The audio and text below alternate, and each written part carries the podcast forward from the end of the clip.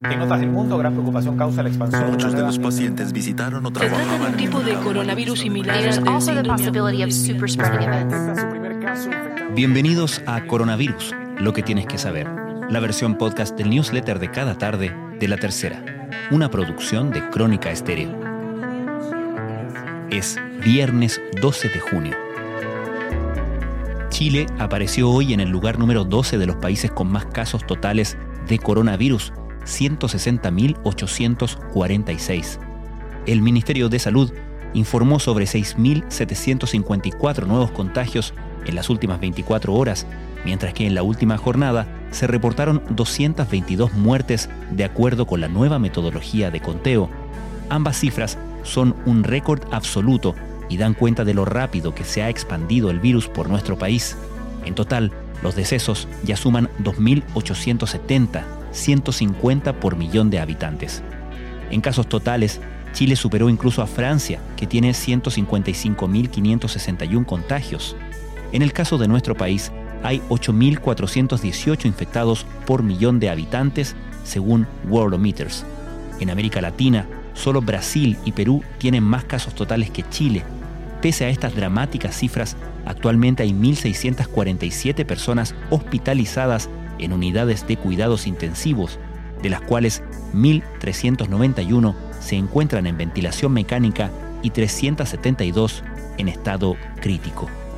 El gran problema es que pese a las medidas que se han adoptado, como las cuarentenas, los cordones sanitarios y la insistencia en que se utilicen mascarillas, la curva está lejos de aplanarse. Al mismo tiempo, hay quienes advierten, como el ex subsecretario de redes asistenciales Luis Castillo, que se está llegando a un límite en las posibilidades de abrir nuevas camas.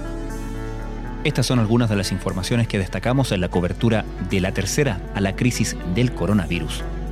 La curva de contagios y fallecidos no se aplana, por lo que muchos se preguntan si estamos o no en el pic del COVID-19 en Chile.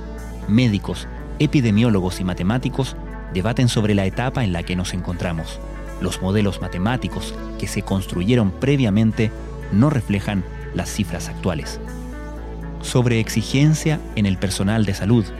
Tres profesionales narran el desafío de completar un turno médico en tiempos de pandemia, falta de profesionales debido a contagios y cuarentenas, heridas causadas por los implementos de seguridad y mucho cansancio dejan las primeras 100 jornadas de la crisis sanitaria por el coronavirus en Chile.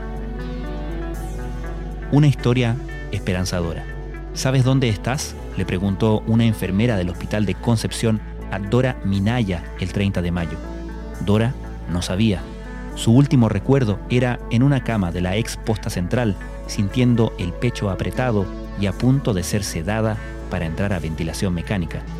Así como aumentan los decesos, también abundan historias de éxito, donde el personal asistencial ha logrado revertir diagnósticos con pronósticos fatales hay que poner atención a lo que está ocurriendo en los países que iniciaron su desconfinamiento, como el caso de España. Tras la reapertura, ese país planifica una estrategia para evitar un nuevo colapso sanitario por rebrotes. Para reducir la presión en los hospitales, aumentarán la vacunación contra la gripe entre los funcionarios. Incertidumbre total para los recitales. Aunque hace un tiempo había optimismo por retomar los shows en vivo a fin de año, por estas semanas las proyecciones de la industria de conciertos han variado drásticamente. El aumento de los contagios en Chile, la cancelación de los grandes festivales de Estados Unidos y la dura situación de Brasil, lo que podría afectar al Lola Palusa de ese país y a su par chileno, tienen en la nebulosa al sector. Entre Todos es una nueva iniciativa de la tercera.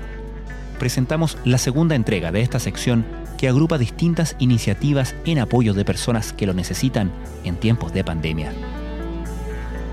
Y en nuestra clase abierta de hoy, una aplicación para usar de calendario, otra para ordenar las tareas y una última para concentrarse mejor. Todas gratuitas y muy prácticas para organizar mejor la semana de estudios o laboral. Esto fue Coronavirus, lo que tienes que saber, la versión podcast del newsletter de cada tarde de la tercera.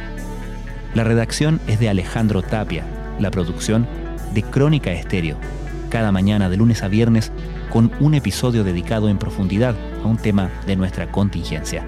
Soy Francisco Aravena, que tengan muy buenas noches.